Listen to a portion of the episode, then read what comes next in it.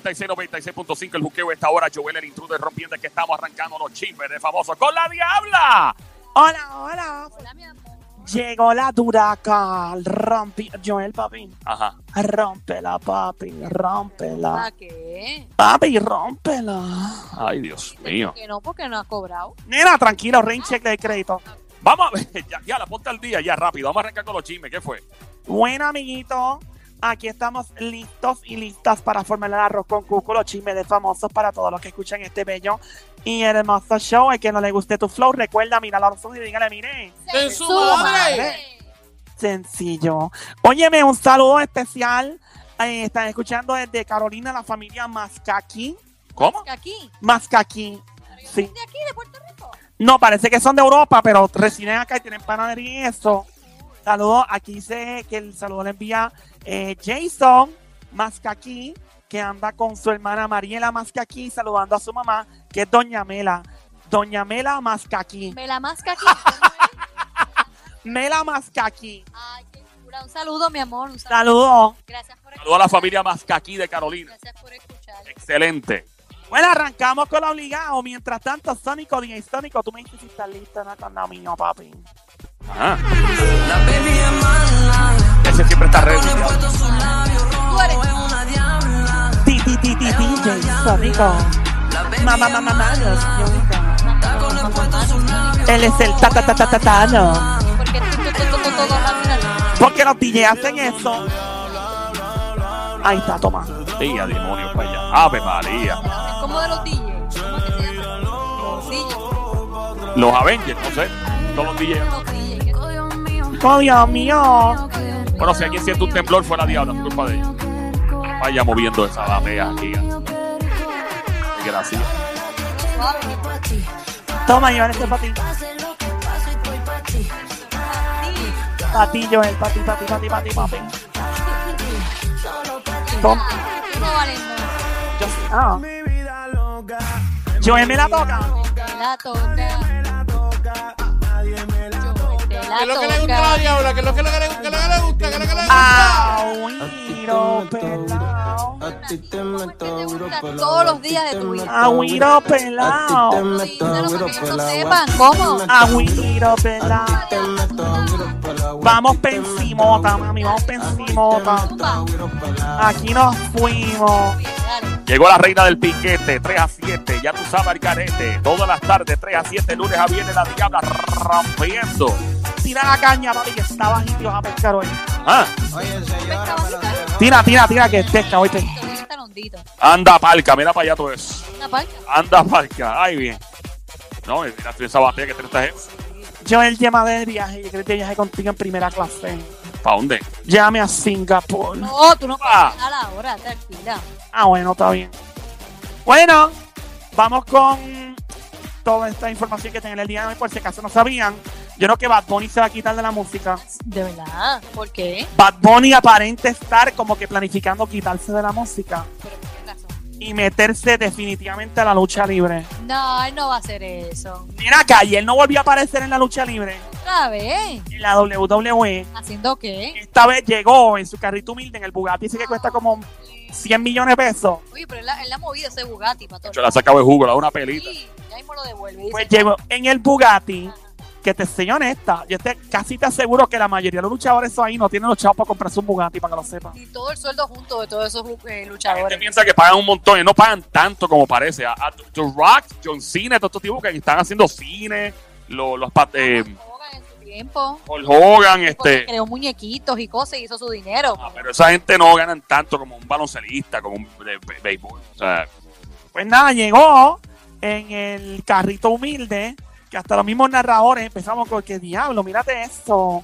Y pues otra vez hizo una intervención. ¿Tú te imaginas a los luchadores metiéndose a cantar y Bad Bunny queriendo luchar? Y dicen, Oye, wow. yo te digo algo, jugando por la cara de Bad Bunny, los dos días que he estado, yo no lo vi anoche, lo vi el día anterior. La cara de ese tipo, yo nunca había visto así. Yo le he presentado en conciertos, yo he estado con él en, en varias ocasiones. Yo nunca he visto la cara de ese tipo tan pompía en su vida. Él vivió una fantasía ayer. O sea, eh, sí, yo creo que él se sintió mejor Él, él le importa un demonio llenar un coliseo o un estadio de 100 mil personas. Él se sintió tan, tan tan bien haciendo eso. Se le veía la cara. Yo creo que le, le vi la cara de si me siguen invitando, yo voy a seguir yendo, así no, así no hago un concierto. Yo quiero volver ahí. De hecho, no me sorprende, honestamente, porque se puso, él se puso a hacer ejercicio hace poco. Él se puso a rayarse, a cortarse y todo. Y la gente, ah, es que eso es para mantenerse el shape. Mira, a mí no me sorprende de verdad que este tipo, de verdad, sin chiste, que este tipo no empiece a trabajar duro el cuerpo y ponerse bien cangri y se atreva. Hay un tipo que se llama Ariel Levy, que es un comediante chileno, que es una bestia. Ha hecho unas películas, las mejores películas en español de comedia, de las mejores que yo he visto, las ha hecho él. Él es de Chile, un talento extraordinario de la comedia. Y el tipo hoy día se dedica hasta lo que sea full time a la lucha libre en México. Él se quitó de hacer películas, ¿ok? Teniendo éxito y se metió a la lucha libre. Pues me vivemos a Bad Bunny y cuando entré al- a la lona que le llaman, como al... al, al- Cuadrilátero. Ajá, empieza ahí, entra con el... Yeah, yeah, yeah. y crea una dinámica diferente a la hora de pelear. Y el mejor, él tiene nombre ya, Bad Bunny. Bueno, Bad Bunny, todo el mundo espera a Bad Bunny peleando. Está buena la idea. Yeah, so, vamos a ver. No van a pagar lo que se gana ahora cantando, pero... No, no, eso Pero ve- vive, una, vive algo que le gusta mucho. es una, es una pasión de él. este, Yo tengo pasión. el pedacito exacto cuando él llega en el Bugatti y los, los Ajá. narradores están hablando de eso. Ah, pues dale, mete mano, brother. Súbalo por ahí. Vamos a escuchar ese, ese momento histórico de la visita de Bad Bunny a, ese grupito. Tremenda máquina. Bugatti, papá. Wow, ¿quién me trae allí? Yo le dije a este muchacho que solamente me lo lavara, pero que no lo trajera aquí porque Mira no qué quiero obrera. que Ni de juguete Ajá. lo tienes tú. Ah, bueno, sí, el mío es de juguete. ¿Ah? El mío no se viste así. ¡Ay, papá! ¡El conejo No. No. ¡Está pegado! ¡La está rompiendo! Anoche la puso en la China, Royal Rumble. Ahí está. De hecho, llegó con una camisa de Teo Calderón, con la, con la cara de Teo Calderón, en conmemoración a su cumpleaños, que fue en el día de ayer. ¿Tú sabes una cosa, está. ¿Sabes qué es lo que yo creo que va a pasar ahí? ¿Qué tú crees que va a pasar? Porque, Porque tú eres un fanático Royal Rumble de la ya lucha como que empezaron a... eh, eh, Bad Bunny como que empezó a hacer cositas con ellos, con esos muchachos, con Miz y Morrison, que son los luchadores. Eso mismo, tiene nombre de cigarrillo. Los Y tipos, entonces eh, da la casualidad que pasa esa, ese- esa situación con ellos a- eh, el domingo en el Royal Rumble. Y da la casualidad que ayer The Miz invita al Conejo Malo a su sección que se llama The Miz TV. Y ahí empieza el Ajá. revolú. Yo creo que ellos están montando algo para el show grande WrestleMania. Ah, claro, sí, ese es el main event de ellos, claro. El conejo malo ahí otra vez.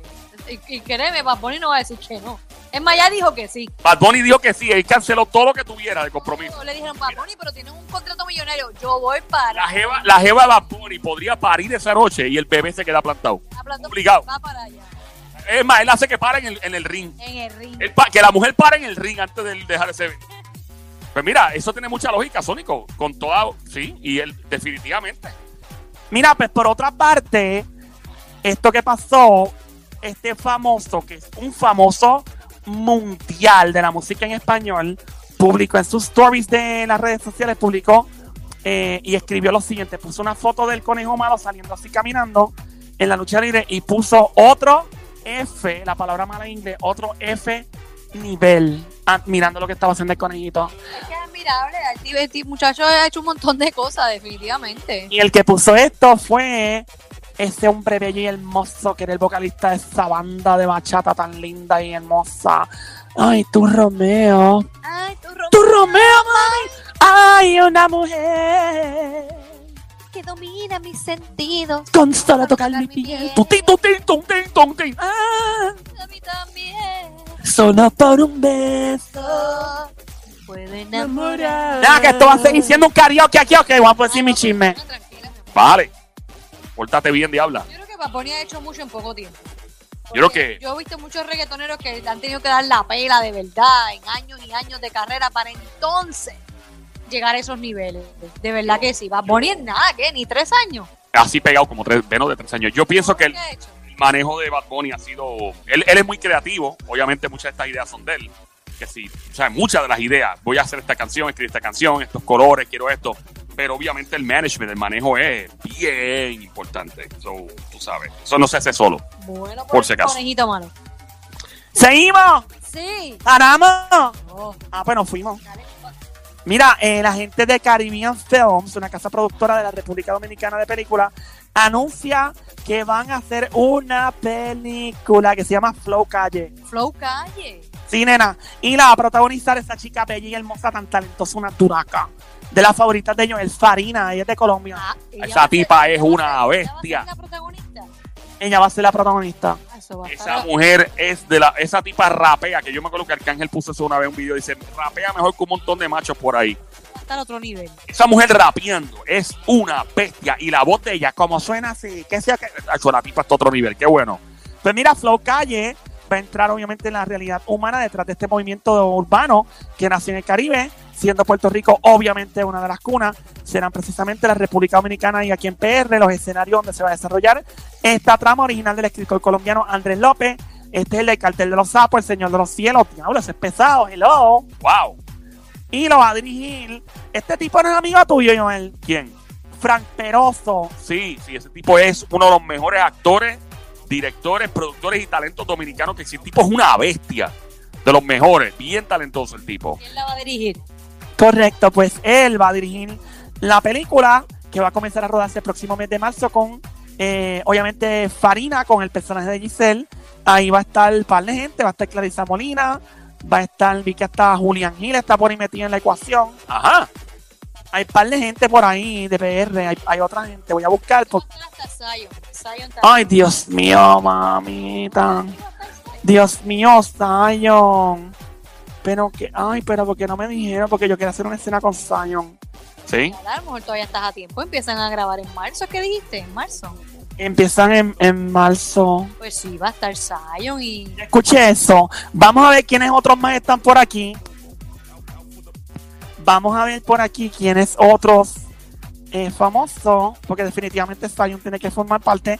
Mike Tower está. Eh, ¿Quién más está por aquí? Manny Pérez, mira, ese amigo tuyo, ¿verdad, Joel? Manny es mi pana. Ese tipo es el mejor, uno de los mejores actores. Si no sabes quién es por nombre, y después lo puedes googlear, tú que estás escuchando, puedes. Hay películas americanas que él ha salido, películas buenas. Él salió en. ¿En cuál más salió? Ha salido en Pal, en muchas películas buenas. Así que nada, este, qué bueno que se haga esta película, se va a filmar en Puerto Rico.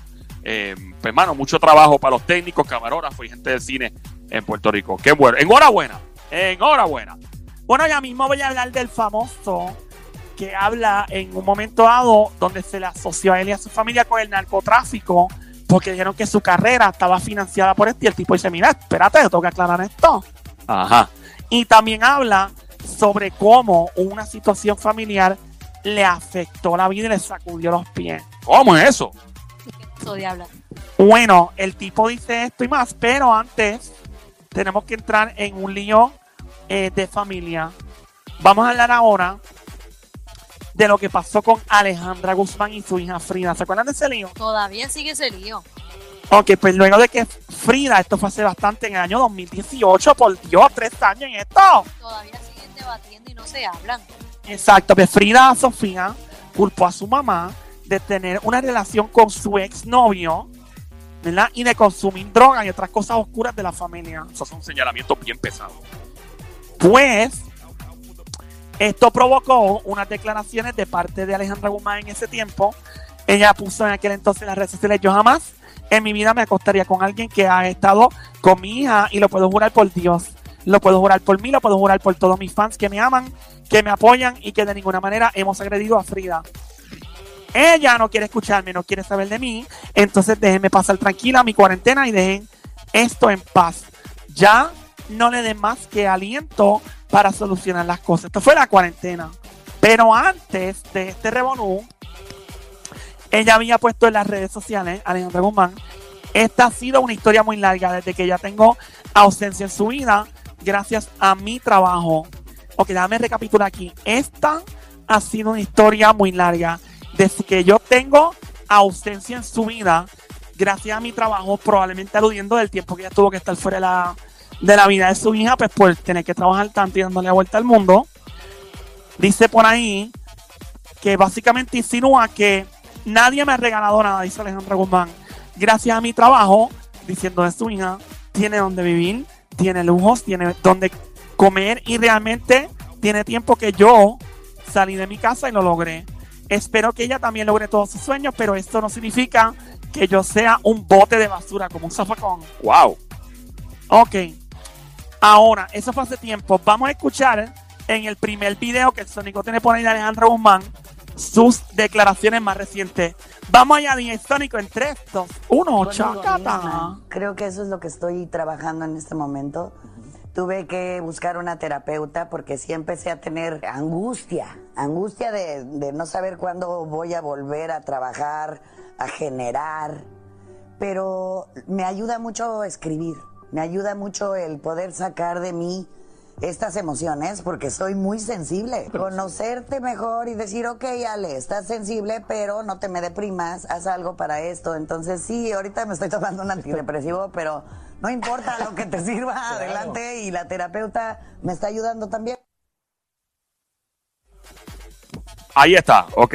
Eh, ya, está en terapia y todo. Esto le ha afectado mucho más la cuarentena, que esta cuarentena le cambia la vida a todo el mundo y es cuando los famosos comienzan a tener básicamente ciertos problemas, que no son económicos por lo general, eh, parecidos a los que tienen las personas en común. Obviamente ella dijo que no está haciendo más dinero, pero tiene dinero, hablemos claro. Y pues que dejando de hacer dinero, pues, pues no puede hacer tours, giras, etcétera. Pues cogen el mismo calentón que la gente normal que no son famosos cogen.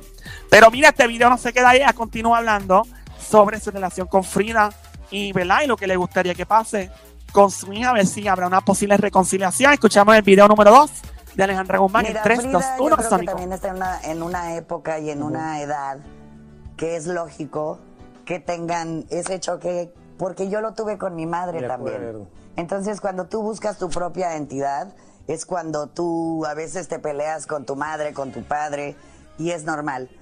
Eh, creo que ahora como son cosas más grandes por las redes, eh, se vuelve más grande el problema, pero al final ella y yo algún día vamos a estar frente a frente y lo vamos a solucionar, porque yo jamás he hecho algo para hacerle daño, ni lo haría. Necesito de ella, la amo, la extraño, la, la, la parí, sangre de mi sangre, ¿cómo no la voy a necesitar? Pero la amo, la amo profundamente y comprendo que necesita tiempo para aprender de la vida, porque la vida te enseña, te enseña a valorar y a ver que no nada más tienes una madre, nada más tienes un padre, sean como sean.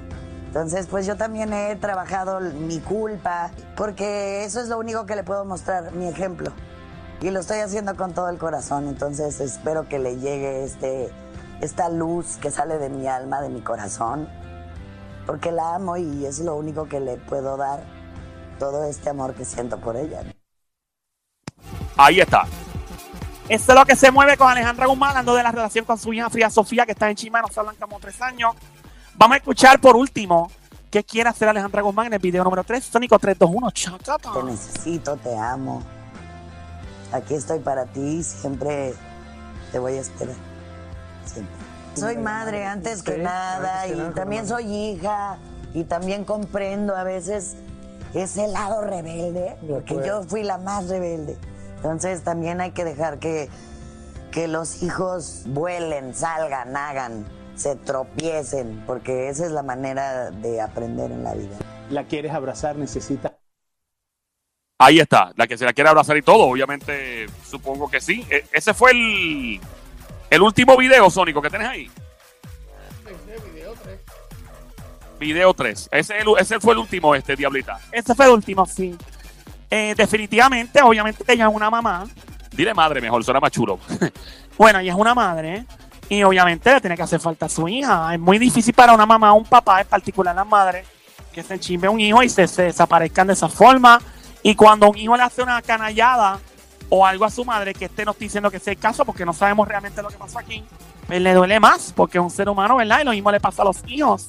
Ya, que hay gente que eh, sí, eh, definitivamente, en particular, menos mal que eh, pues esto pues tiene una solución y lo malo de esto es que la gente eventualmente pues pues se enferman o fallecen o algo y pues nunca aclaran la situación, eso debe ser devastador a nivel, o sea, si alguna de ellas dos, dos, ojalá que estén bien de salud siempre y todo, pero uno nunca sabe cómo es la vida y se queda eso sin solucionar.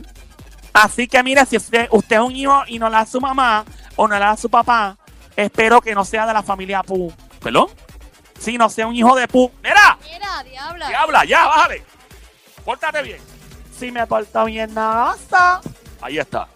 Estamos en la pele lengua, el arroz con cucu, los chismes famosos de la diabla. Adelante, diablita. Vamos a seguirlo.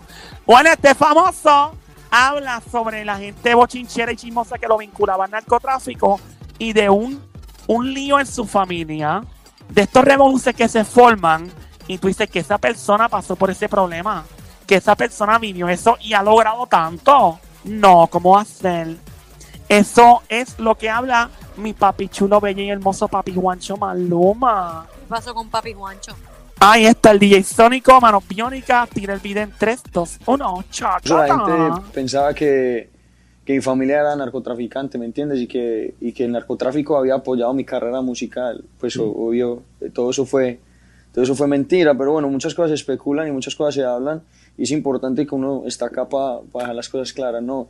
Mi papá o mi, y, y mi mamá, obviamente, cuando, cuando yo estaba joven, tenía una vida bien, nada me faltaba, ¿cierto? Tenía comida, techo. Luego mi papá fue gerente de varias empresas importantes en Colombia y nos iba muy bien. Eh, diría yo que éramos de, del estrato alto medio, por así decirlo. Mi papá no era millonario, es una familia normal, una familia paisa, una familia de Medellín normal, ¿cierto? Eh, bueno, luego, cuando yo tengo, cuando cumplo 14 años, 13 años, algo así, mis papás se separaron y todo se fue al piso, ¿cierto? Mi papá se quebró y fue, fue una época muy difícil, pero yo siempre he dicho que yo soy lo que soy gracias a eso, ¿me entiendes? Porque ahí fue donde, como decimos nosotros en Colombia, con mi tierra, ahí fue donde yo, yo empecé a valorar mucho más la vida, cuando empecé a, a ver que la comida era la misma al desayuno, al almuerzo, la, y la cena, donde mis abuelos eran quienes nos proporcionaban la comida, ¿me entiendes? Donde mercaban para nosotros, donde mi mamá lloraba y decía, Juan Luis, hoy no hay que, co- con qué comer, ¿me entiendes? Cosas así que, que te ponen los pies en la tierra y tú dices, wow, pasé de tener una vida cómoda a casi perderlo todo. Ay, Virgen. Tú ves que uno piensa que la gente le va bien toda la vida, ¿viste? Y malo es cuando tú tienes mucho y de momento tienes poco.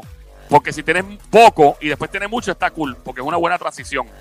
Eh, pero eh, por eso es bueno saber que cuando tienes mucho, pues las posibilidades de la vida, uno nunca quiere que sean esas, pero es tener poco en algún momento, pero tienes que pensar que eso es un, es un ciclo. La vida es solo un ciclo. ¡Sí!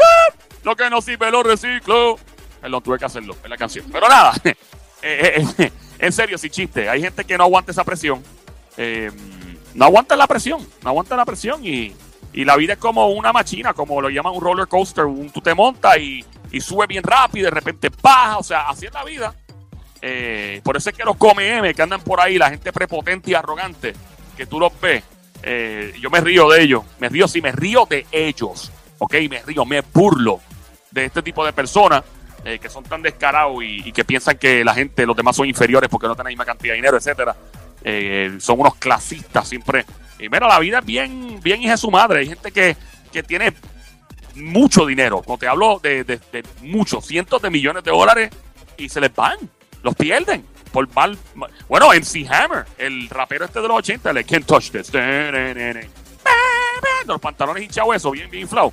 Ese tipo tenía un montón de dinero y el tipo tuvo un, tan, un manejo financiero tan malo que él le pagaba un montón de chavos a, de sueldo a los familiares, botaba un montón. El tipo se quedó, pero pobre, en la pranga. Mike Tyson.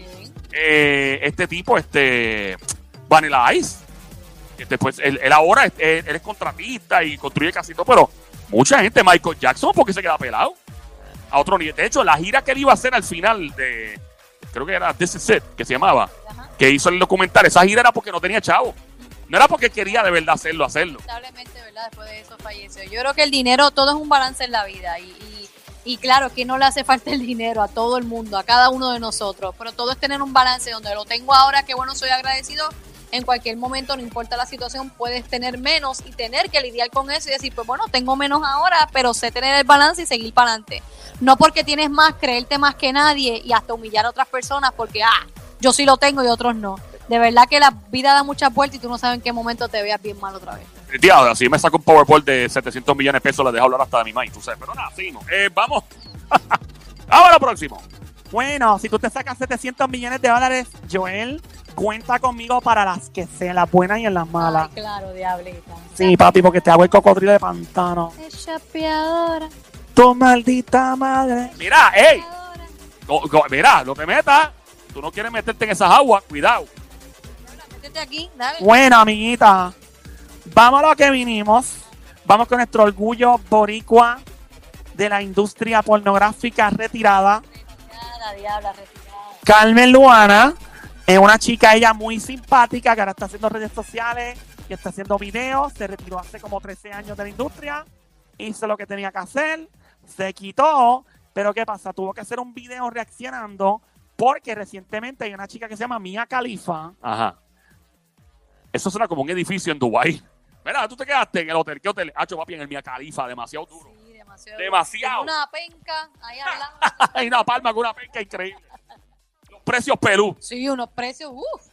Bueno, la cosa es que Mia Khalifa anunció en una entrevista que a ella solo le habían pagado por un montón de años de trabajo en la industria 12 mil dólares.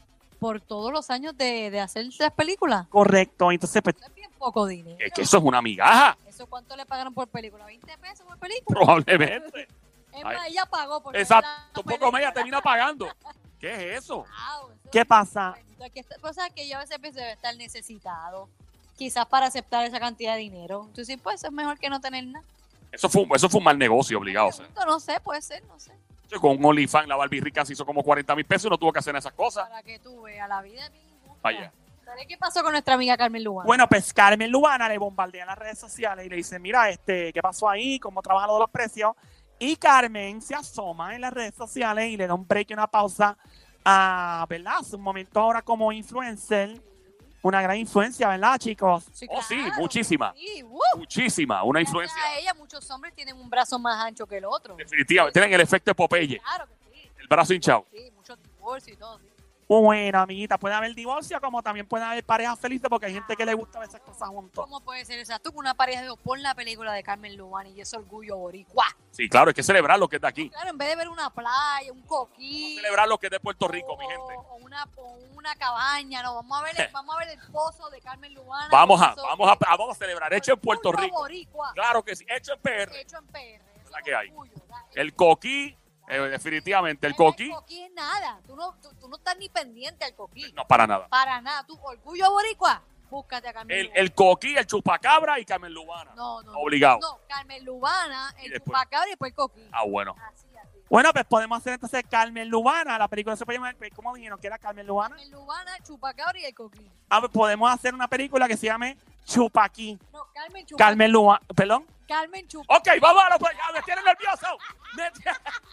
Me, tie- me tienen nervioso. ¡Ay, diabla! Pórtate bien. ya. Si me porto bien, no oso. Y sí. Unas cosas a uno, diabla. Ya, por Dios. Bueno, ¿qué pasó con Carmen Lubana, diabla? Ay, Dios mío, se me fue el hilo. Ok, diabla, ibas a decir que estaba Califa, que ella ganó 12 mil dólares solamente por, por dos o tres películas. Que Ah, amiga, esta mismo me acordé, gracias. Entonces, Carmen Lubana sacó de su tiempo bien importante como influencer para explicar los precios y cómo trabaja esa industria para adultos. Ok, pues vamos a escuchar de la propia boquita santa de Carmen Lubana. Mira, yo te digo una cosa. Mira, Carmen, si tú estás escuchando este show que de seguro lo oye, o alguien que. Ella y yo podemos inventar y nos hacemos un billete, nos hacemos la verdadera torta. Ya, Diablita, déjala en paz, lleva tres años retirada. Nena, que me. ¿Sabes qué pasa? Que la gente cree que ya se retiró los otros días. Oye, lleva 13 años retirada, eso ya es bastante tiempo. Mira, yo no estoy diciendo que ella tiene que volver a acción, que me entrene a mí. Diabla, Nena, y yo me no hago te- el Diabla, a ti billete. no te hace falta entrenar, eso es bien fácil. Ella, ella Nena, puede estar retirada hace 13 años, pero sigue siendo Carmen Luana. Eso es verdad lo que dice Sónico. ¿Tú cómo que te relambiste diciendo eso? ¿Qué pasó ahí?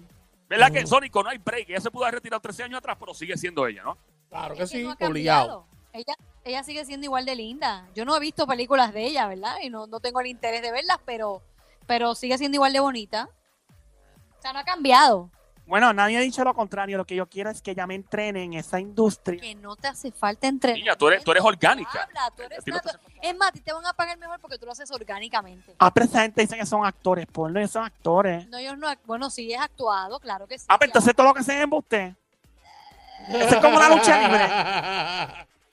Diabla, es más o menos como la lucha libre con el único punto que pues, pues Se están quejando todo el tiempo. es como una guerra de espada y no de espada y es un revolú, Diabla, para explicarlo ahora mismo. Explica lo que decían cada Carmen Lubana. Bueno, pues vamos a escuchar a nuestro orgullo boricua, la protagonista de la próxima película, El Chupaquí, porque está el Chupacabra y el Coquí. que es Carmen eh, Chupacabra y el Coquí. Carmen Chupaqui. Correcto, esa es la película. Del Ese Chupacabra es y el título de la película. Exacto, ya.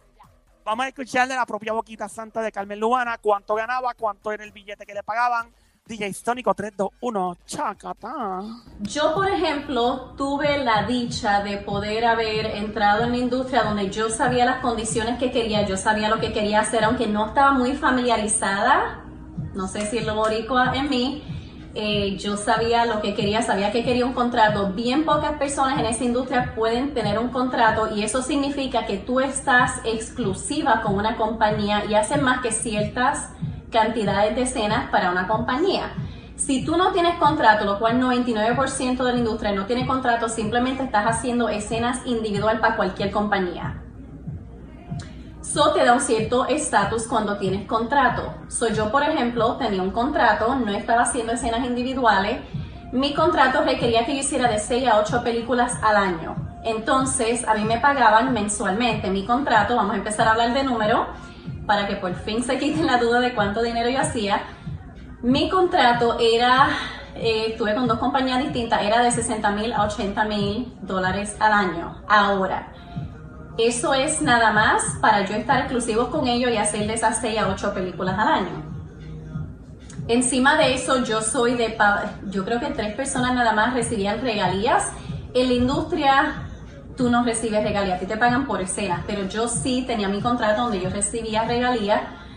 So, yo sí hacía bastante dinero. Y pues encima de ese dinero yo cobraba wow, por lo menos 10 mil o más por regalía, más si tenía que hacer un fin de semana donde estaba featuring o si hacía ventas de cosas que yo vendía, so yo hacía por lo menos casi 20 mil dólares al mes. Ahora, si tú no tienes contrato, los tiempos de ahora pueden ser que sean completamente distintos, pero si tú no tienes contrato, en mis tiempos, lo que tú cobrabas por escena, eh, las mujeres cobraban de unos mil a tres mil dólares por escena. Y eso todo dependía de cómo tú te vieras, eh, de cuán famosa eras y cosas así. Ahora, en el caso de Mia Khalifa, jamás yo voy a decir que ella está mintiendo, que lo de ella no fue real. Simplemente lo que estoy asumiendo con ella es que ella simplemente entró por el lado no muy bueno de esa industria. Hay muchas Hasta ahí llegó. Sónico. no te van a pagar bien, este, te van a prometer y no van a cumplir, igual que en cualquier industria, igual que la industria de Hollywood. Eh, pues entonces, sí, hay muchas personas, como todo, eh, que, que simplemente no les va bien porque no están entrando con la persona correcta, no saben.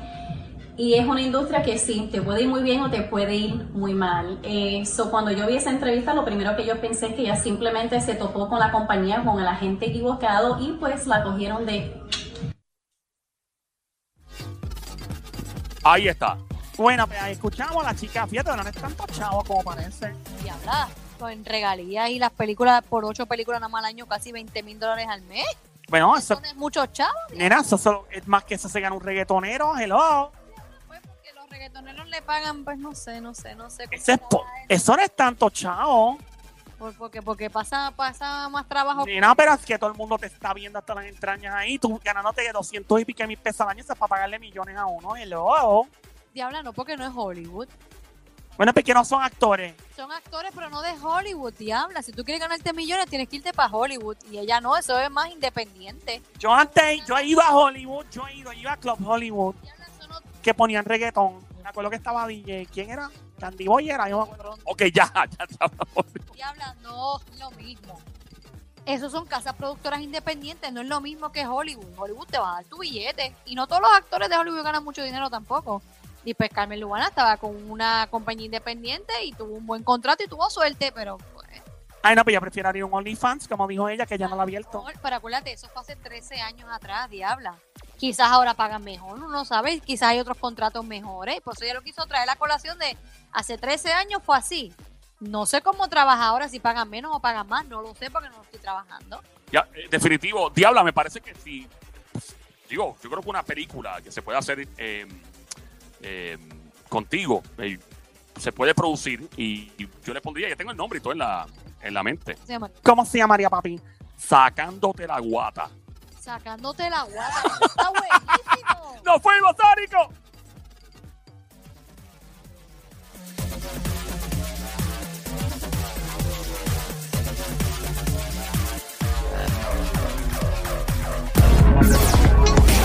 Yeah.